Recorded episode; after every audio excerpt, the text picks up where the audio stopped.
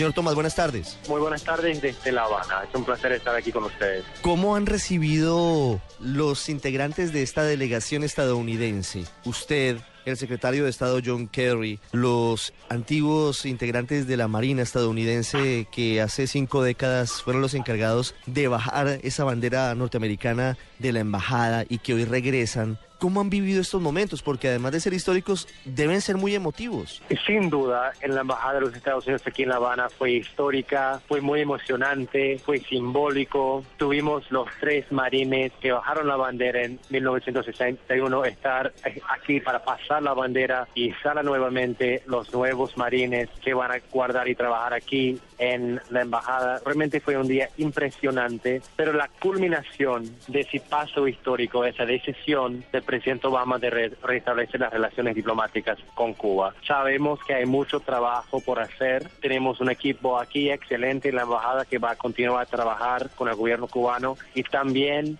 hacer todo lo posible para conocer mejor al pueblo cubano, que al final la embajada está aquí presente para tener esa relación directa con el gobierno, pero también para tener una relación con el pueblo cubano. Hablando sobre el pueblo cubano, señor Tomás, quisiera que le contara a los oyentes en toda Colombia y en el mundo, a los oyentes de Blue Radio, cómo fue la presencia de los cubanos en esta ceremonia. ¿Se agolparon en gran cantidad o fueron tímidos? ¿Cómo se vivió ese momento desde la perspectiva de los cubanos, ustedes mirando lo que estaba alrededor? Sí, bueno, lo que yo puedo decir es lo que yo vi en las calles. Yo vi a un pueblo muy feliz, muy contento de ver la presencia del secretario Kerry, de recibirlo, eh, de estarlo aquí, un pueblo curioso en conocer la persona del secretario. Vimos muchas banderas norteamericanas juntas con la bandera cubana, que en sí es una cosa histórica, una cosa bella, ver los colores de los dos países, los mismos colores, juntos oficialmente. Eso fue como lo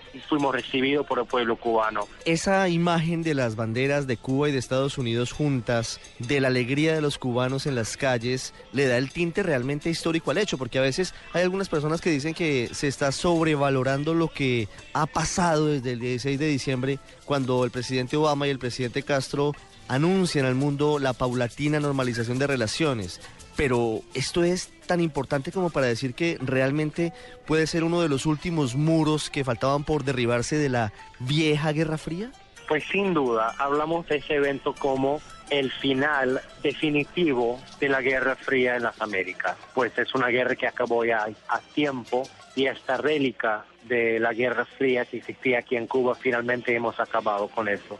El secretario Kerry habló personalmente con algunos periodistas de su experiencia como un adolescente. Él, tenía unos 18, 19 años en 1959 eh, durante la Revolución Cubana, como él vio eso como adolescente y hoy en día eh, está viendo esto aquí trabajando en eso, restableciendo las relaciones eh, ya como secretario de Estado, como representante oficial del gobierno de la política exterior de Estados Unidos. Es una señal de que nosotros, Estados Unidos, el secretario Kerry y sobre todo el presidente Obama, creemos en el poder de la diplomacia. Creemos que a través de la conversión, el diálogo, somos capaces de resolver nuestros problemas y avanzar y progresar en los desafíos comunes que tenemos. Hay varios temas que queremos conversar con el gobierno cubano, al mismo tiempo que hay, hay muchas cosas también que tenemos que discutir, hay temas que son, van a ser un poco más difíciles de resolver, pero sin duda estaremos haciendo eso más productivamente, más efectivamente ahora desde la, la embajada. Y lo que tenemos ahora, después de esa reunión con el secretario Kerry y el ministro Rodríguez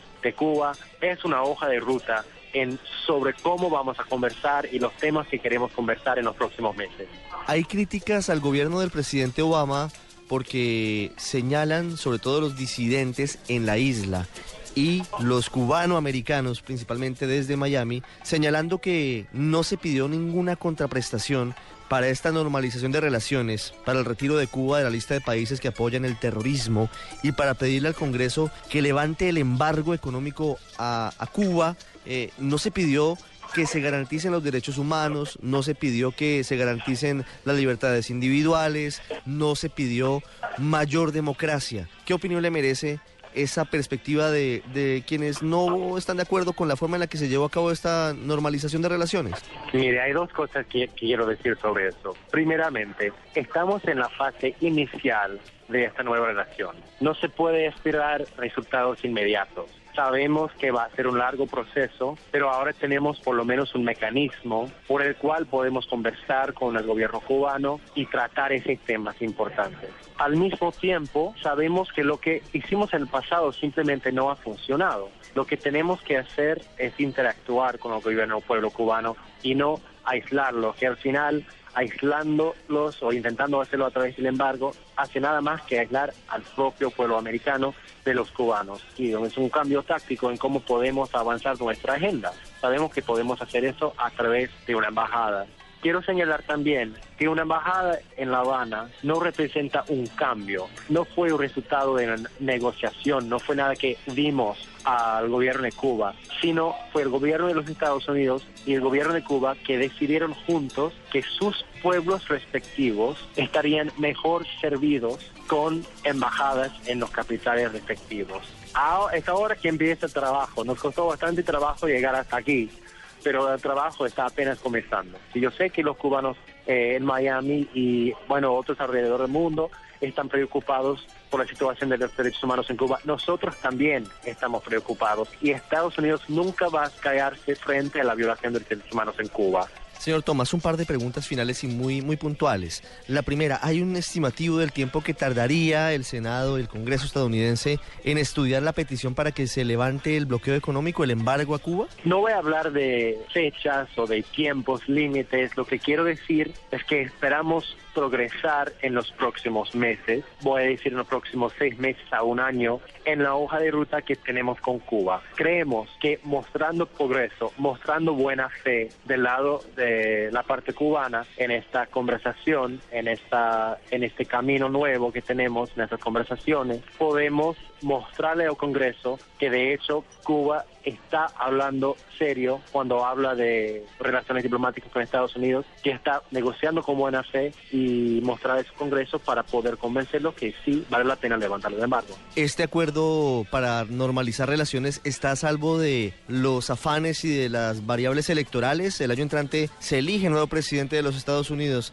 ¿Está por encima del cambio eventual de inquilino de la Casa Blanca si pasa a manos republicanas? Eh, ¿No se podría echar para atrás este proceso? Mire, tenemos la confianza de que mostrando los resultados de este nuevo camino vamos a poder convencer a todos los partidos, tanto republicano como demócrata, que vale la pena este nuevo camino, esta, este camino diplomático. Así que tenemos unos 16 meses en el mandato todavía del presidente Obama y sea quien sea el futuro presidente, sabemos que, bueno, esperamos que los resultados de este nuevo camino, de, ese, de esta negociación ahora con los cubanos, van a mostrar efectivamente que sí, el camino más productivo, más eficiente de hablar sobre los temas que nos preocupan y los temas que tenemos en común con los cubanos a través de la diplomacia.